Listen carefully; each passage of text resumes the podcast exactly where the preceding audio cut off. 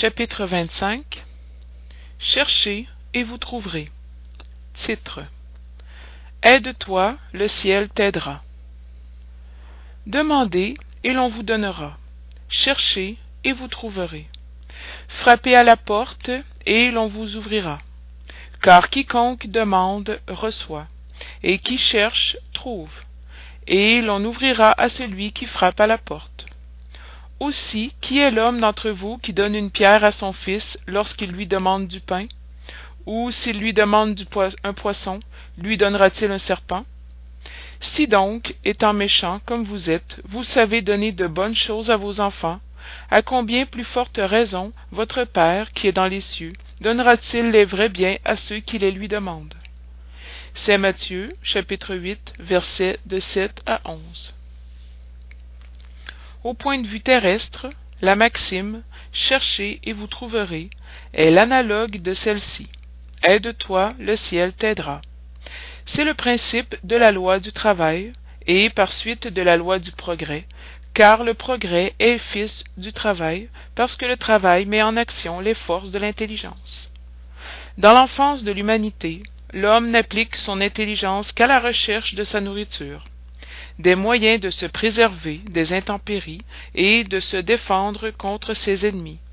Mais Dieu lui a donné de plus qu'à l'animal le désir incessant du mieux.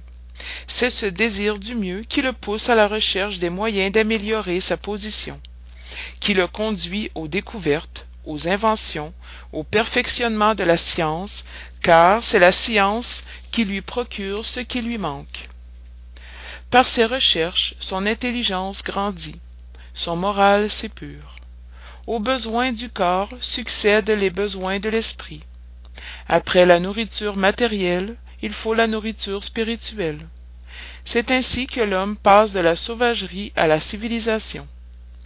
Mais le progrès que chaque homme accomplit individuellement pendant la vie est bien peu de chose, imperceptible même chez un grand nombre. Comment alors l'humanité pourrait-elle progresser sans la préexistence et la réexistence de l'âme? Les âmes s'en allant chaque jour pour ne plus revenir, l'humanité se renouvellerait sans cesse avec les éléments primitifs, ayant tout à faire, tout à apprendre. Il n'y aurait donc pas de raison pour que l'homme fût plus avancé aujourd'hui qu'au premier âge du monde puisque chaque naissance, tout le travail intellectuel serait à recommencer. L'âme, au contraire, revenant avec son progrès accompli et acquérant chaque fois quelque chose de plus, c'est ainsi qu'elle passe graduellement de la barbarie à la civilisation matérielle, et de celle-ci à la civilisation morale. Voir chapitre 4, numéro 17. Si Dieu eût affranchi l'homme du travail du corps, ses membres seraient atrophiés. S'il l'eût affranchi du travail de l'intelligence, son esprit serait resté dans l'enfance à l'état d'instinct animal. C'est pourquoi il lui a fait une nécessité du travail. Il lui a dit Cherche et tu trouveras. Travaille et tu produiras. De cette manière tu seras le fils de tes œuvres tu en auras le mérite et tu seras récompensé selon ce que tu auras fait. C'est par application de ce principe que les esprits ne viennent pas épargner à l'homme le travail des recherches, en lui apportant des découvertes et des inventions toutes faites et prêtes à produire, de manière à n'avoir qu'à prendre ce qu'on lui mettrait, dans la main, sans avoir la peine de se baisser pour ramasser, ni même celle de penser. S'il en était ainsi, le plus paresseux pourrait s'enrichir, et le plus ignorant devenir savant à bon marché, et l'un et l'autre se donner le mérite de ce qu'ils n'auraient point fait. Non, les esprits ne viennent point affranchir l'homme de la loi du travail, mais lui montrer le but qu'il doit atteindre et la route qui y conduit, en lui disant Marche et tu arriveras. Tu trouveras des pierres sous tes pieds, Regarde et ôte-les toi-même. Nous te donnerons la force nécessaire si tu veux l'employer. Au point de vue moral, ces paroles de Jésus signifient Demandez la lumière qui doit éclairer votre route, et elle vous sera donnée. Demandez la force de résister au mal, et vous l'aurez. Demandez l'assistance des bons esprits, et ils viendront vous accompagner. Et comme l'ange de Tobie, ils vous serviront de guide. Demandez de bons conseils, et ils ne vous seront jamais refusés. Frappez à notre porte, et elle vous sera ouverte. Mais demandez sincèrement, avec foi, ferveur et confiance. Présentez-vous avec humilité et non avec arrogance. Sans cela, vous serez abandonné à vos propres forces, et les chutes mêmes que vous ferez seront la punition de votre orgueil. Tel est le sens de ces paroles. Cherchez et vous trouverez, frappez et l'on vous ouvrira. Titre. Considérez les oiseaux du ciel. Ne vous faites point de trésors dans la terre, où la rouille et les vers les mangent, et où les voleurs les déterrent et les dérobent. Mais faites-vous des trésors dans le ciel, où ni la rouille ni les vers ne les mangent point. Car où est votre trésor, là aussi est votre cœur. C'est pourquoi je vous dis, ne vous inquiétez point où vous trouverez de quoi manger pour le soutien de votre vie, ni d'où vous aurez des vêtements pour couvrir votre corps. La vie n'est-elle pas plus que la nourriture, et le corps plus que le vêtement? Considérez les oiseaux du ciel. Ils ne sèment point, ils ne moissonnent point, et ils n'amassent rien dans des greniers. Mais votre Père céleste les nourrit. N'êtes-vous pas beaucoup plus qu'eux? Et qui est celui d'entre vous qui puisse, avec tous ses soins, ajouter à sa taille la hauteur d'une coudée? Pourquoi aussi vous inquiétez-vous pour le vêtement? Considérez comme croissent les lys des champs. Ils ne travaillent point, ils ne filent point. Et cependant, je vous déclare que Salomon, même dans toute sa gloire, n'a jamais été vêtu comme l'un d'eux. Si donc Dieu a soin de vêtir de cette sorte une herbe des champs, qui est aujourd'hui et qui demain sera jetée dans le four, combien aura-t-il plus de soin de vous vêtir, ô homme peu de foi? Ne vous inquiétez donc point en disant Que mangerons-nous? Ou que boirons-nous? Ou de quoi nous vêtirons-nous? Comme font les païens qui recherchent toutes ces choses, car votre Père sait que vous en avez besoin. Cherchez donc premièrement le royaume de Dieu et sa justice, et toutes ces choses vous seront données par surcroît. C'est pourquoi ne soyez point en inquiétude pour le lendemain, car le lendemain aura soin de lui-même. À chaque jour suffit son mal.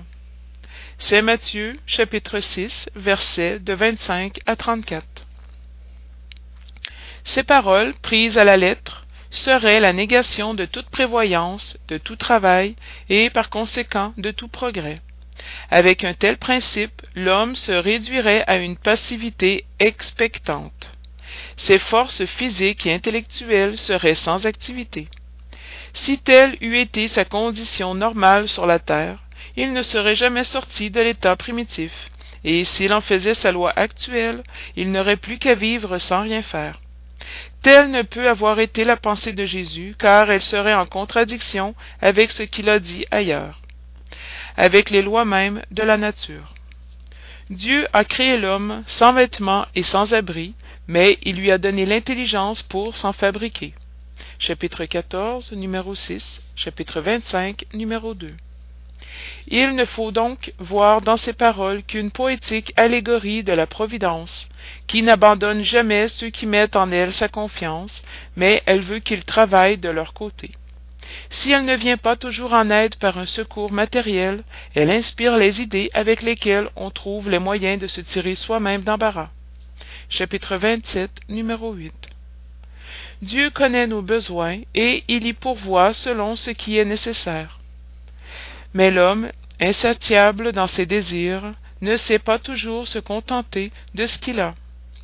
Le nécessaire ne lui suffit pas, il lui faut le superflu.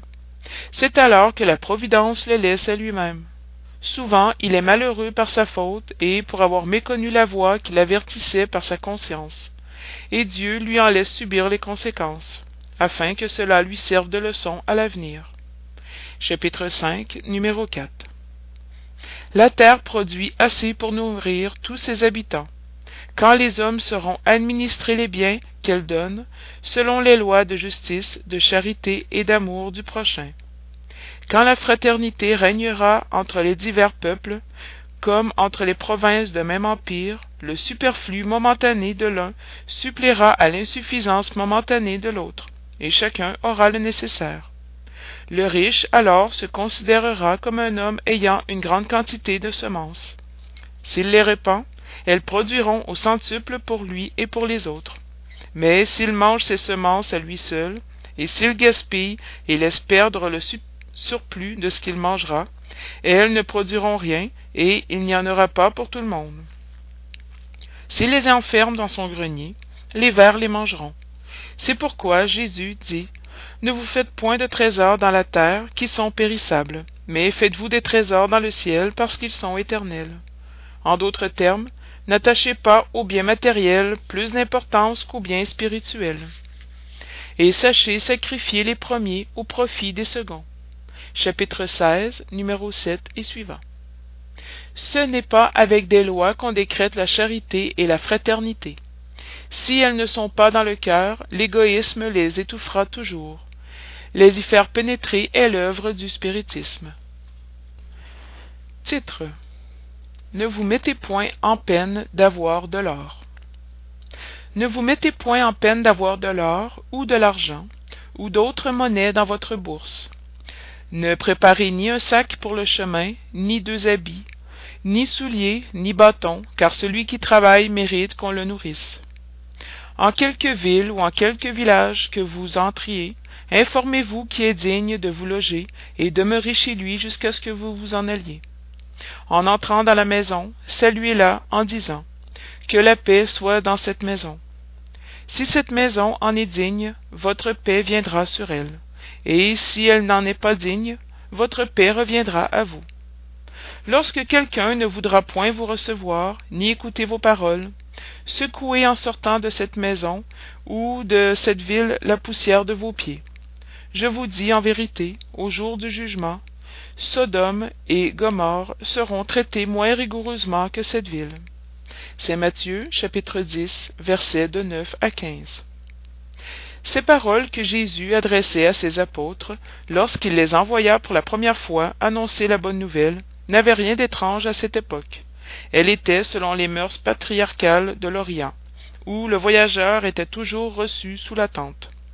Mais alors les voyageurs étaient rares chez les peuples modernes, l'accroissement de la circulation a dû créer de nouvelles mœurs. On ne retrouve celles des temps antiques que dans les contrées retirées où le grand mouvement n'a pas encore pénétré. Et si Jésus revenait aujourd'hui, il ne pourrait plus dire à ses apôtres Mettez-vous en route sans provision. À côté du sens propre, ces paroles ont un sens moral très profond. Jésus apprenait ainsi à ses disciples à se confier à la providence, puis ceux-ci n'ayant rien, ils ne pouvaient tenter la cupidité de ceux qui les recevaient. C'était le moyen de distinguer les charitables des égoïstes. C'est pourquoi il leur dit Informez-vous qui est digne de vous loger, c'est-à-dire qui est assez humain pour héberger le voyageur qui n'a pas de quoi payer, car ceux-là sont dignes d'entendre vos paroles. C'est à leur charité que vous les reconnaîtrez. Quant à ceux qui ne voudront ni les recevoir, ni les écouter, dit-il à ses apôtres de les maudire, de s'imposer à eux, d'user de violence et de contraintes pour les convertir? Non, mais de s'en aller purement et simplement ailleurs, et de chercher les gens de bonne volonté. Ainsi dit aujourd'hui le spiritisme à ses adeptes. Ne violentez aucune conscience, ne contraignez personne à quitter sa croyance pour adopter la vôtre.